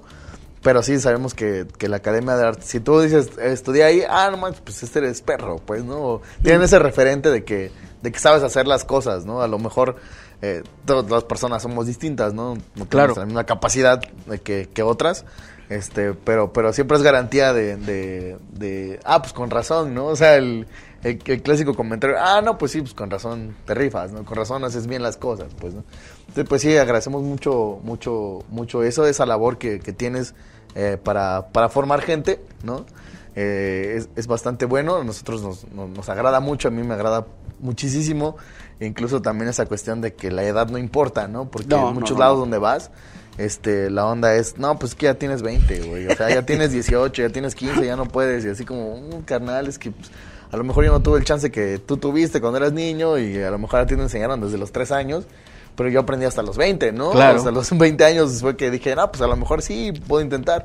Pero hay lugares donde no te dejan, pues, ¿no? Ya a tu edad ya, ya, no, ya no nos sirves, ya estás muy ruco para esta zona. Y a lo mejor, pues, sí, puede que no logres lo que una persona que empezó a los 5 años, tú logres a los 20 pero no te vas a quedar con las ganas de hacer las cosas, pues. Y eso pues también me agrada mucho. Incluso, este, pues sí, yo, estudié solfeo en otros lados y todo, ya después que hice yo mis ondas y regresar a clases de bajo, pues así de, ah, no manches, pues sí, o sea, se siente algo, algo ahí como familiar también y claro. medio, medio con nostálgico, ¿no? Así que llegas y y ves y vuelves a ver los, los, salones y vuelves a ver este en tu caso a ti a, este pues a la gente que trabaja contigo no es así como ah no manches sí sí está chido no y, ver y dices bueno ya a lo mejor ya ya ya toco no o ya he ido a tales lugares y he hecho un montón de cosas pero ahora ven con ese instrumento nuevo, ¿no? Ven a aprender ese instrumento nuevo y a mí fue, fue algo así como, ah, no manches, qué chido que, que no me le hicieron de tos por la edad, qué chido que no, me dijeron. No, nunca va a ser este, eso. Mm, ya estás muy ruco, o no hay cosas para ti, o qué es lo que, o que, o el clásico que qué quieres hacer, pues, ¿no? ¿A qué vienes? Pues, ¿no? Pues si no, a lo mejor ya nada más era para sacar el compromiso que tenía yo con mi banda, pues, con mis pues mentales, pues. Y yo fui nada más para eso, pues, para aprender a tocar el bajo. Ni aprendí bien, medio los acordes un poquito, vámonos, y ya ¿no? Porque era lo que yo necesitaba en ese momento, ¿no? A lo mejor después que yo me aloque, pues sí, me gustaría así como explorar más el instrumento, que también me gusta mucho, ¿no? Pero así, o sea, son cosas que, que está chido porque no te ponen la traba de nada, pues y eso no, no, no, para nada. Muchísimo. Sí, eh, mucho se habla, ¿no? De que a lo mejor los músculos ya no te reaccionan igual, que la psicometricidad fina, que las falanges de los dedos, que no sé qué, tanta cosa que nos dicen. Y sí, pero ¿por ¿quién soy yo para coartarle las ganas a alguien? Pues, o sea, ¿cómo puedo ser tan fanático para decir es que tú ya no puedes? O sea, no, o sea, no, no puedo sentirme el, eh, o sea, con ese, con esa idea, pues, de, de coartarle las ganas a nadie. Todos pueden, si ensayan. Y se acabó. Se acabó. Pues muchas gracias por, por por eso, la verdad, muchísimas gracias a todos, te agradecemos, todos los músicos que hemos pasado por ahí, agradecemos muchísimo y me da muchísimo gusto que ahora pues estemos compartiendo escenario, a veces, claro. sé que también la salsa no es mucho lo mío, apenas estoy entendiéndole, ¿no? Sí me gusta mucho, pero le estoy entendiendo al paso del tiempo, no es algo que yo domine, ¿no? Claro. Como pues a lo mejor el reggae que sí lo conozco bastante bien, no muy muy bien, pero sí lo, lo entiendo, ¿no? pero pues sí en estas cosas y me da muchísimo gusto que también pues podamos estar ahí eh, de repente caer a Chalaparta y que estén ahí y estamos ahí cotorreando con ustedes, que ustedes estén tocando nosotros abajo o la chance que tenemos a veces de subir a palomear o lo que sea, también se, se agradece muchísimo. No, y se goza mucho. Sí, bastante. Se goza mucho este, rápido, nos vamos a preguntas en fa, este, nueva sección, nueva sección, claro que sí, ¿verdad? Soy muy efusivo. Este, este, eso es lo estamos haciendo apenas, ¿no? La neta. Este, el mejor momento que son preguntas rápidas, este, el mejor momento que hayas tenido en cuestión musical. Mm, sí, claro, este ha habido muchos, pero creo que uno de los más bonitos fue la etapa cuando toqué con este Antonio Cisneros eh, en los eventos que organizaban para no recuerdo bien el festival, ¿cómo se llama? Humanitas. Ajá. Esos son, fueron momentos muy bellos, la verdad. Muy grandes. El, el peor. El peor, ¿no? El peor de los momentos es cuando en los inicios, este, haz de cuenta que tocábamos con muchos grupos muy famosos, alternábamos con grupos muy famosos y veíamos los bailes súper llenos y todo eso y, y, siempre el empresario salía con que no tenía dinero para pagarnos. Creo que esa era de las desilusiones que cualquier músico ha vivido y que sí se los recrimino a los empresarios. Son unos auténticos esos son los verdaderos caimanes. Caimanes. Esos son los verdaderos. No merecen perdón, la verdad. Este, otra, ¿cuál es la mejor escuela de música que para ti, no? O sea, podemos decir Oaxaca o si quieres hablar nacional, o sea, también estaría chido. ¿Cuál consideras tú que estás metido en esta onda, pues? Yo creo que la mejor escuela es la que cumple con las expectativas que tú tienes. O sea, puede ser y estar donde sea. Si esa escuela cumplió con tus expectativas como en el proceso enseñanza-aprendizaje y te llevaste algo de ahí, esa es la mejor escuela. No puede haber ni nombres ni, ni entidades. La escuela somos nosotros, el profe y el alumno. Chingón. La que sigue, este, ¿qué quieres hacer con, con la Academia de Artes? O sea, porque ahorita ya sabemos que ya son varias, pues, ¿no?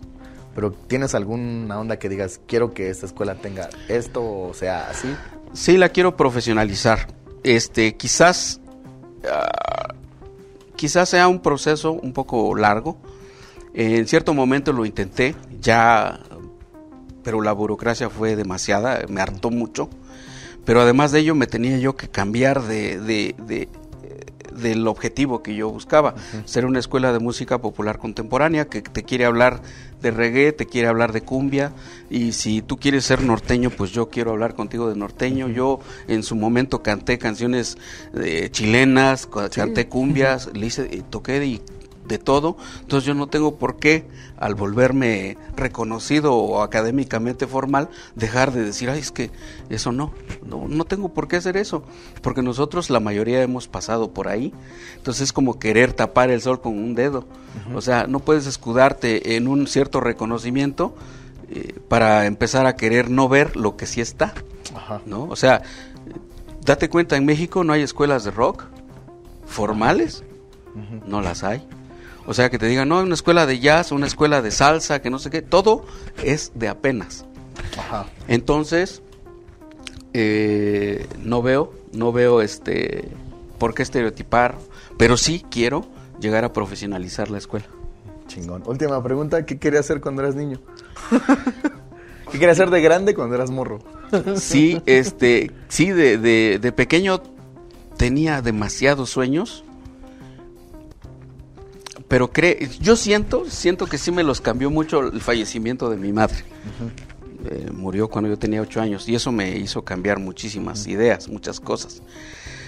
Pero yo quería ser médico.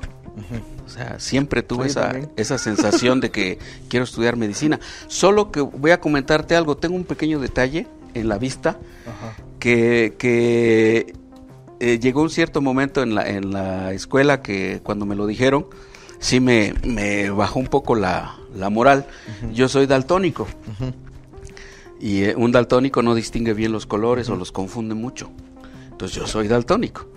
Entonces este me dijeron, oye, ¿sabes qué? No creo que tú la armes para eso, porque entre que daltónico y miope un poquito, este que no ves muy bien, eh, le andas cortando para ahí otra cosa a tu paciente y te lo vas a echar. Entonces, este, olvídalo, ¿no? Y sí, como que dije, ah, qué responsabilidad. Exacto. Yo también por eso le oí por la responsabilidad. O sea, no es que yo le saque a la responsabilidad en directo, pero sí sé que eso me ocurre porque de repente había veces que iba yo a comprar ropa quizás y este y pues con toda la pena del mundo pero decía yo a alguien oye este qué color es esto hermano y el otro no qué no ves o qué o sea hay mucha gente que está bien ignorante con respecto a ese tema no de que de que digan no pues este cuate estás grandecito no como para que estar preguntando los colores, y pero créeme eso eso me ocurre a mí. Y quizás en cierto punto o en cierto momento me sentía cohibido por eso. Ahora no me importa absolutamente nada man. en lo absoluto me interesa. Mientras yo distinga un acorde estoy estoy súper feliz mientras esté bueno del oído. Igual nosotros al paso de los años empezamos a padecer tinitos nos empieza a ir mal con el oído.